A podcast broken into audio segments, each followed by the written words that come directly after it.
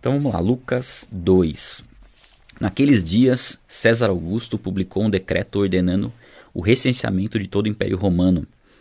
Este foi o primeiro recenseamento feito quando Quirino era governador da Síria e todos iam para sua cidade natal a fim de alistar-se. Aqui a gente vê alguns detalhes né, da narrativa de Lucas, né? ele dá detalhes de, das, das, autoridades, o nome das autoridades da época. Inclusive, isso, essa é uma das maiores comprovações da veracidade das escrituras, né? É, tanto o livro de Lucas como principalmente o livro de Atos, todas as referências que Lucas coloca ali das autoridades na época, elas são comprovadas.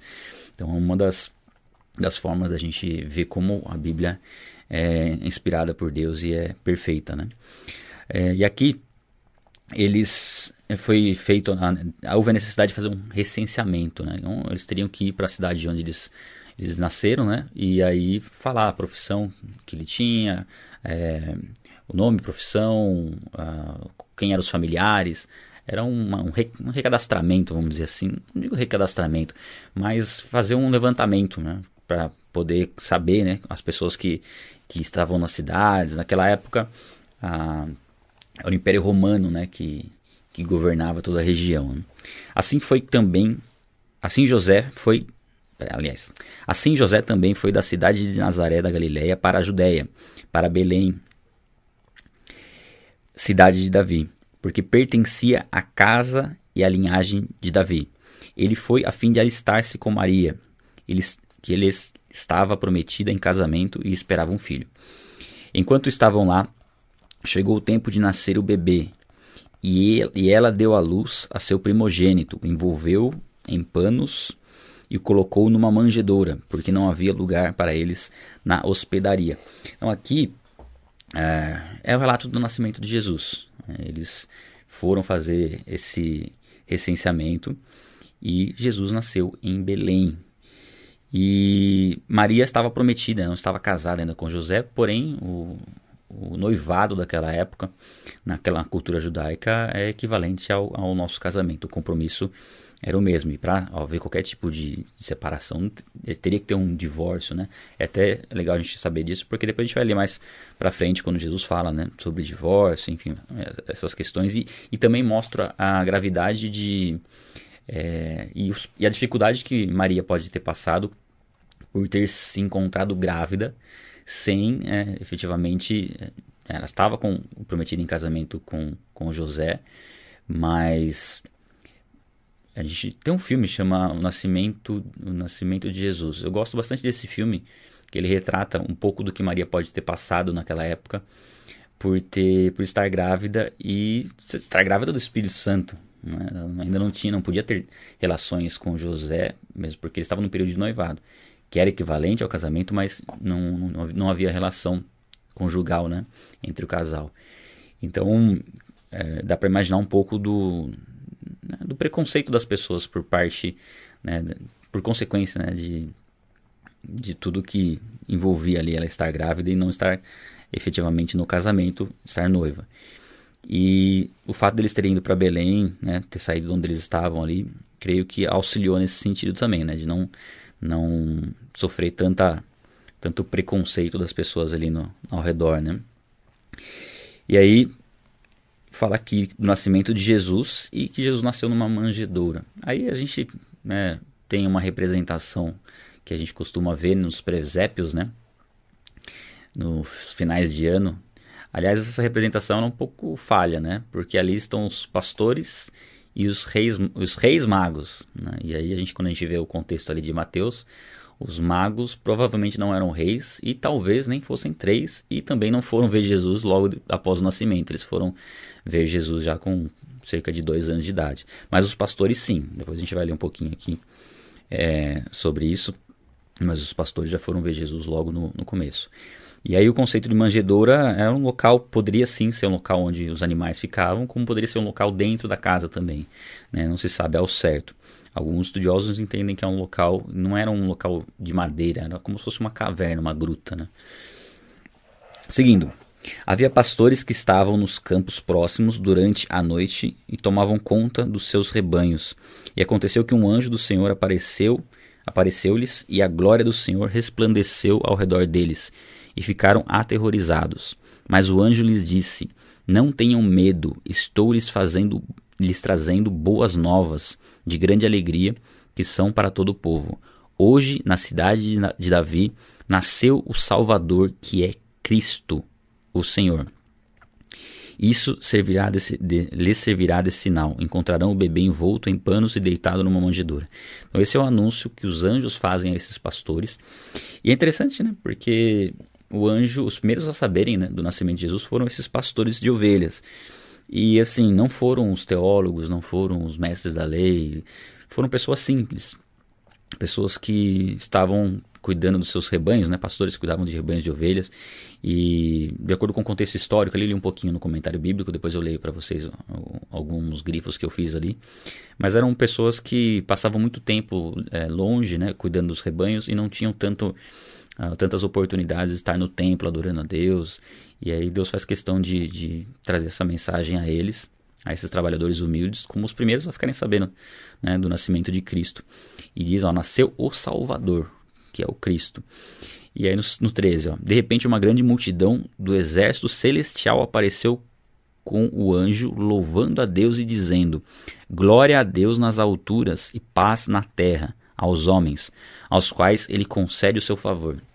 Então aqui foi uma cena, né, se a gente for imaginar, né, os anjos vieram e adoraram a Deus por conta do nascimento de Jesus, por conta do nascimento do Deus, de Deus, Deus Filho, aquele que sempre existiu como um ser humano. E eu fico pensando, né?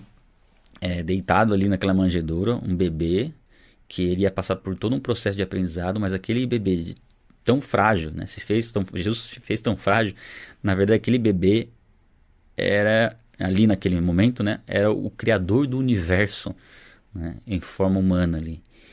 E isso já começa é, de uma forma assim mais intensa a mostrar o amor de Deus por nós, né? O quanto Deus é, se submeteu, se sujeitou a uma natureza humana. Jesus se sujeitou uma natureza humana por amor a nós. E, e aqui ele fala: ó, glória a Deus nas alturas, os anjos louvam, né? Paz na terra aos homens, aos quais ele concede o seu favor, né? A graça de Deus nos alcançando através de Jesus Cristo. Quando os anjos os deixaram, foram para, e foram para os céus, né? Os pastores disseram uns aos outros: Vamos a Belém e vejamos isso que aconteceu e que o Senhor nos deu a conhecer. Então, logo eles partiram já para ver Jesus. Então correram para lá e encontraram Maria e José e o bebê deitado na manjedoura. Depois de, depois de o verem, comeram contaram a todos o que lhes fora dito a respeito daquele menino. E todos os que ouviram o que os pastores diziam ficaram admirados. Maria, porém, guardava todas essas coisas e sobre elas refletia em seu coração. Então dá, dá para imaginar, né? A mãe de Jesus ouvindo tudo aquilo sobre Jesus é, e, e, e, pensando, né? Guardando aquilo e tentando imaginar como seria, né? Ser mãe do do Salvador, né? ser mãe do daquele que traria redenção ao povo, a to, não só ao povo judeu, mas a todos, né? Ou inclusive o Evangelho de Lucas é um evangelho que mostra como a salvação que Deus trouxe é para todos os povos, não só os judeus, mas gentios, tanto todos quantos Deus chamar. E aí, que mais? Onde a gente está aqui, ó. Os pastores voltaram glorificando e louvando a Deus por tudo que tinham visto e ouvido como lhes fora dito. E aqui, deixa eu só ligar aqui. E aqui no 21, completando-se os oito dias para a circuncisão do menino, lhe foi posto o nome de Jesus, que significa Salvador, né? O qual tinha sido dado pelo anjo antes dele nascer. Completando-se o tempo da purificação deles, de acordo com a lei de Moisés, José e Maria o levaram a Jerusalém para apresentá-lo ao Senhor, como está escrito na lei do Senhor: todo primogênito do sexo masculino será consagrado ao Senhor. Aqui, aí, deixa eu ler o 24, eu comento. E para oferecer sacrifício de acordo com a lei, com o que diz a lei do Senhor, duas rolinhas e dois pombinhos. Ok. Aqui, Jesus tá, foi, levar, foi levado para ser circuncidado É, foi circuncidado ao oitavo dia, depois ele foi levado para ser apresentado no templo. Você vê que há, há, uma obediência à lei do Antigo Testamento. Jesus cumpriu a lei. E aqui os pais de Jesus, tanto Maria como, como José, eles, eles eram obedientes, né? eles, eles obedientes à lei, cumpriam aquilo que as escrituras ensinavam, eram tementes a Deus. E Jesus foi... É, foi fiel em tudo. Jesus não pecou em nada. Jesus cumpriu a lei que nós seres humanos não teríamos condições de cumprir de maneira plena como ele cumpriu. E começou já pelo, né, já na, no seu com seus pais, fazendo tudo o que era exigido pela lei. Inclusive o sacrifício que eles oferecem ali, que são duas rolinhas, dois pombinhos, era típico de pessoas que tinham uma baixa renda, não tinham condições de oferecer um cordeiro. Olha só que interessante. Eles não tinham condições de oferecer um cordeiro sendo que o filho deles era o cordeiro que tira o pecado do mundo. Muito, muito bonito, né? A gente, a gente vê como Deus vai trabalhando essas questões, né? Havia em Jerusalém um homem chamado Simeão, que era justo e piedoso, que estava que esperava a consolação de Israel, e o Espírito Santo estava sobre ele. Fora-lhe revelado pelo Espírito Santo que ele não morreria antes de ver o Cristo. Olha que legal. É, algumas, algum remanes, alguns remanescentes, né, pessoas que eram tementes a Deus em meio a, a tantas dificuldades, a tanta, a tanta apostasia de pessoas né, na, naquela época. A gente viu Zacarias e Isabel, né, que foram os pais de João Batista, tementes a Deus, José, Maria. E a, a, nesse capítulo 2 fala desse Simeão e depois fala de Ana, que era uma senhora também de, de idade. E esse Simeão era um homem justo, ó, fala justo e piedoso, temente a Deus, e que Deus tinha prometido a ele, né, o Espírito Santo tinha prometido a ele que ele não morreria antes de ver o Messias. Né? É, no 27, movido pelo Espírito, ele foi ao templo. Ele foi ao templo. Quando os pais trouxeram o menino Jesus para lhe fazerem, tô, tô, tô rolando para ler hoje. Hein? Vamos lá, estou comendo as vírgulas. Tô... Movido pelo Espírito, ele foi ao templo. Ponto final. Quando os pais trouxeram o menino para lhe fazerem o que requeria o costume da lei, Simeão o tomou nos braços e louvou a Deus, dizendo: Ó soberano, como prometeste, agora podes despedir em paz o teu servo os meus olhos já viram a tua salvação, que preparaste à vista de todos os povos, luz para a revelação aos gentios e para a glória de Israel, teu povo. Olha que interessante o, a, a, o que Simeão fala, louvando a Deus. Fala da promessa que Deus tinha feito especificamente a ele, de que ele não morreria antes de ver o, o, o Messias, né? É, fala que os olhos dele viram a salvação, ou seja, sabendo que essa é que Jesus é quem salvaria a humanidade e a humanidade mesmo, não só o povo de Israel, porque ele mostra que a vista de todos os povos, né, revelação aos gentios que não são os judeus e para a glória de Israel, aí sim, os judeus, então para todos os povos, né? Muito legal esse trecho da, da adoração que ele faz a Deus, né?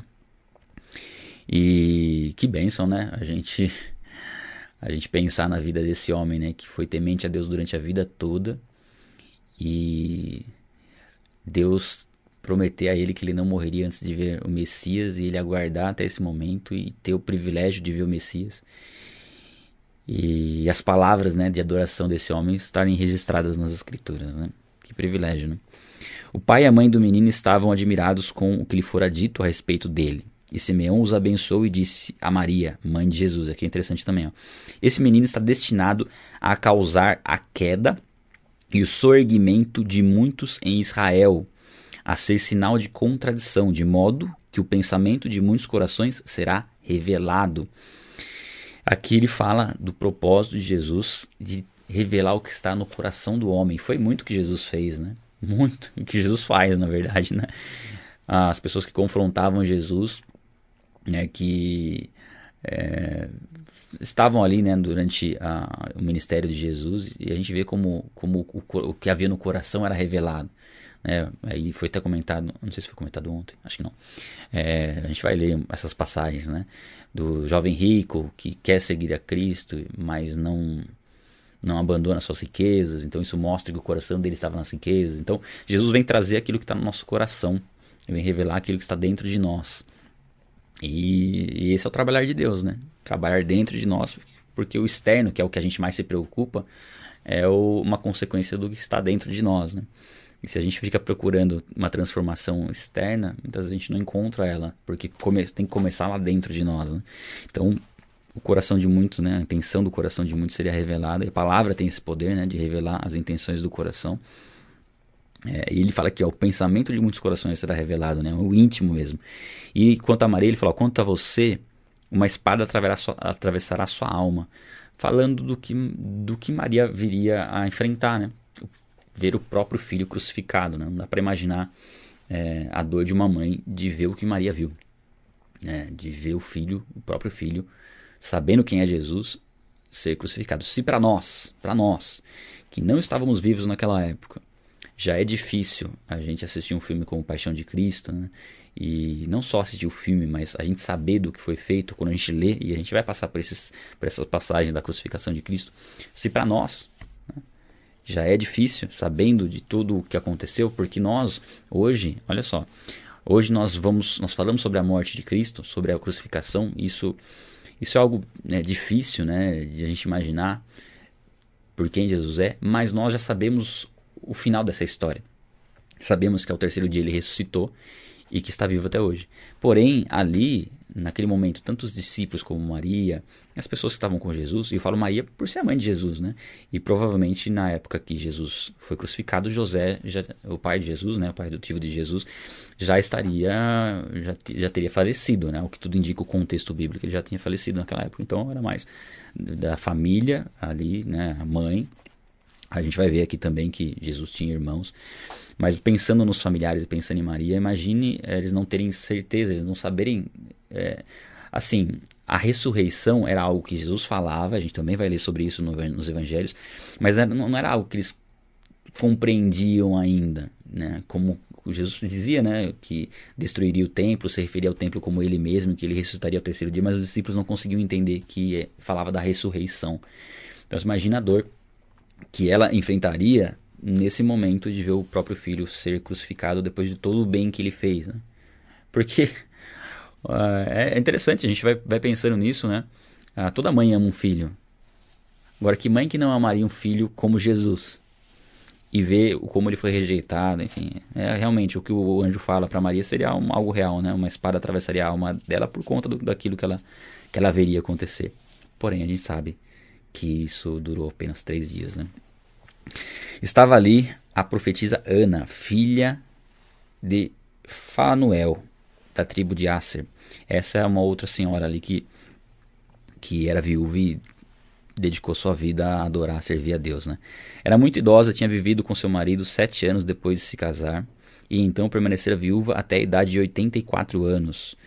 Nunca deixara o templo, adorava a Deus jejuando e orando dia e noite. Então, mais um exemplo: temos um exemplo de um homem né? O Simeão, que permaneceu fiel a Deus até o final da sua vida. E aqui Ana, aguardando o, o Redentor, né?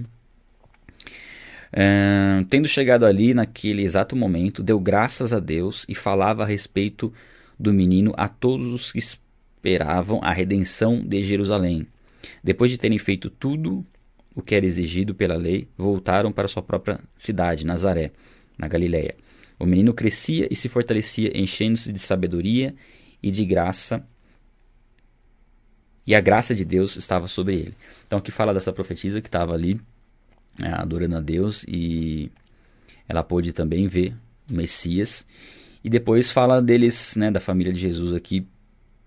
É, fizeram tudo o que era exigido pela lei com Jesus.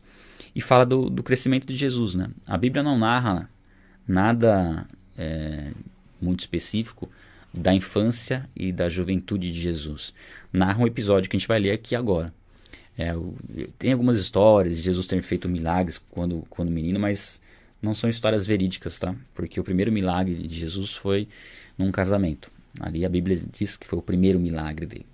Então Jesus aqui, sendo Deus, se fez homem e, e não fez uso de seus atributos divinos Hum, né, para para suportar dores e essas questões. A gente trabalha muito isso no vídeo Jesus Cristo é Deus, que está no nosso canal, e também em algumas aulas do treinamento. A gente tem um módulo completo lá sobre a questão das, da dupla natureza de Jesus.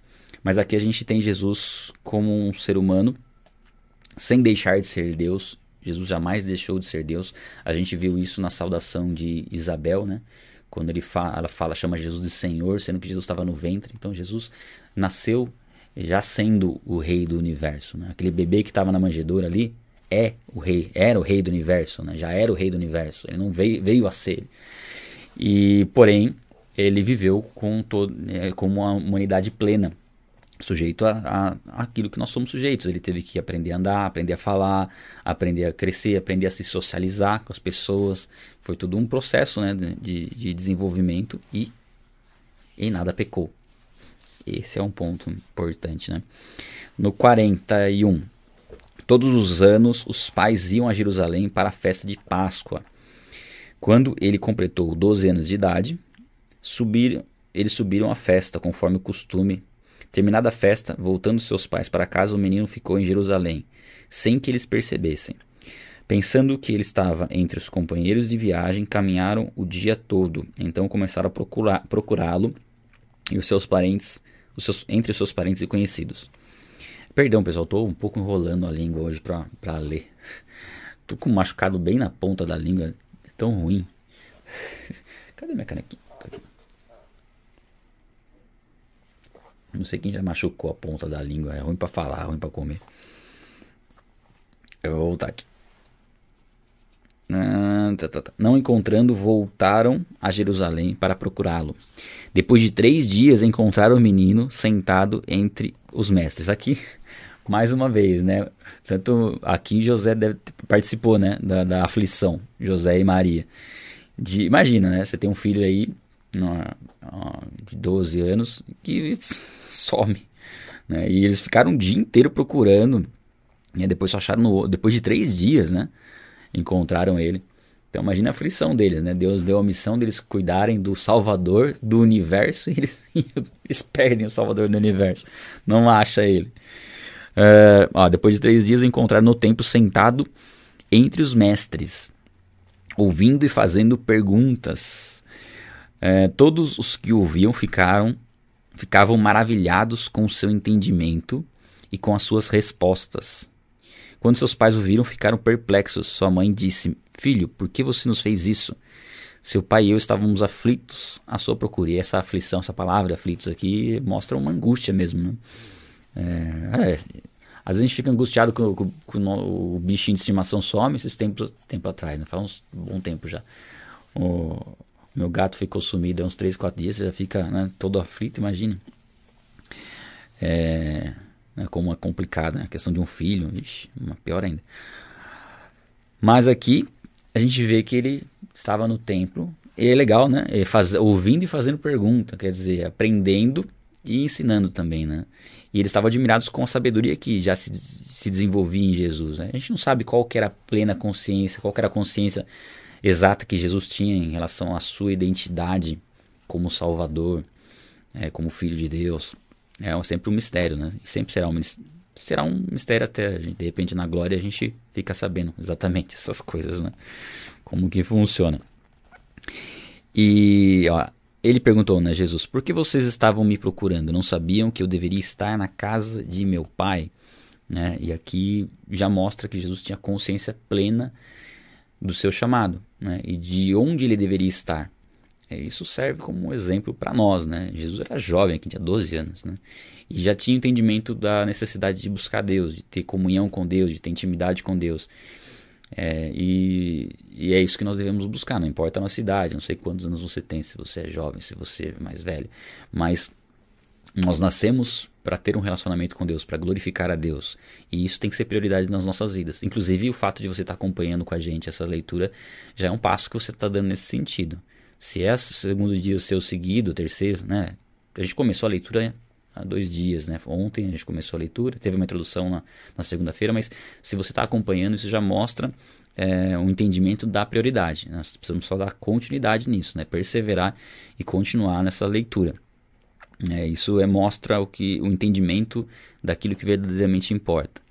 É, mas eles não compreenderam o que eles diziam, né? não entenderam. Os pais de Jesus, pais de Jesus não entenderam. Né? Para eles ainda era algo misterioso. Né? Então foi com eles para Nazaré e lhes era obediente. Tá? Jesus não era rebelde, Jesus não ficava fugindo dos pais. Aconteceu esse episódio né, deles se perderem em viagem. Essas viagens eram, eram várias pessoas né, que, que estavam parentes, então era era algo fácil de, de acontecer, assim, de, de, se perder pelo contexto histórico, tá? Que a gente, que eu, que eu li e conheci, era, era por conta disso, né? Mas Jesus era obediente aos pais, e aqui fala também, ó, sua mãe, porém, guardava todas essas coisas em seu coração. Então, aquilo que era falado a respeito de Jesus, aquilo que ela, ela ia guardando no coração, no sentido, assim, de, de pensando, ah, porque havia uma promessa sobre ela, né? Foi feita uma promessa de que Jesus seria o Salvador. Ele foi gerado pelo Espírito Santo. Então ela ficava só observando para ver de que forma e quando que isso ia acontecer, né? É interessante, né? Quando a gente tenta pensar no, pelo lado dos pais de Jesus, né? Tanto de José como Maria, do que eles sabiam a respeito de Jesus e eles começarem a pensar assim, quando, né? Que Jesus ia começar a fazer aquilo que ele foi chamado para fazer, né? É, Provavelmente José não teve a oportunidade de ver Jesus atuando ministerialmente, mas Maria sim, né? Maria acompanhou Jesus até na crucificação. Aliás, o último relato de Maria na Bíblia está lá em Atos, quando ela estava reunida em oração com, com, os, com os apóstolos. Tal. É o último, último relato que a gente tem sobre ela ali. Não sabemos exatamente com que, com que idade que ela morreu. Né? Jesus ia crescendo em sabedoria, estatura e graça diante de Deus e de todos os homens. Então aqui a gente termina aí o, o capítulo 2, né? são 52 versículos, ele é um pouco menor do que o, o anterior. Mas já nos traz todo o panorama do nascimento de Jesus e já num período ali da adolescência de Jesus. Depois disso a gente já não tem mais nenhum relato de Jesus com essa idade. Tá? É o único livro das escrituras. A gente tem o nascimento de Jesus lá em Mateus. Né? Quando a gente chegar lá a gente vai falar novamente. Mas o de Lucas é mais completo com esses alguns detalhes aí da adolescência desse episódio aí aos 12 anos. E nasceu o Salvador da humanidade. Né? Com pais humildes, num local, num local humilde, nasceu aquele que reina sobre todo o universo. E essa é a forma de Deus é, trazer salvação e, e tornar louca a sabedoria humana, né?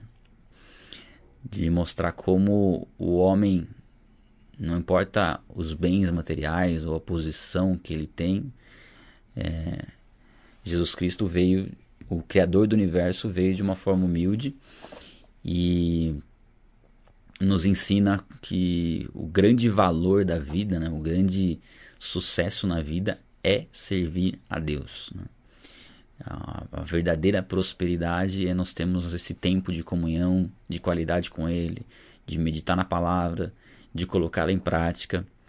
E eu creio que Deus vai nos fortalecer nesse sentido. O desejo do meu coração e a minha oração é para que, é, primeiramente, falo por mim, de poder manter essa constância. É um desafio, não é algo fácil, né? A gente acordar todos os dias mais cedo, às vezes dormir a gente não consegue dormir tão cedo, mas para ter um tempo de qualidade com Deus, para ter um tempo de oração e saber, né, que nós somos chamados para falar do evangelho, né? Nos é imposta a necessidade de falar a respeito de algo tão fundamental, né? algo que transforma vidas, algo que faz com que pessoas que estavam na escuridão, nas trevas, a gente falou sobre isso ontem, venham e vejam a luz, né? E entendam o caminho que, está, que elas estavam seguindo, né? O caminho que elas estavam seguindo estava conduzindo elas para o inferno. E quando elas conhecem a Cristo, tudo muda, né?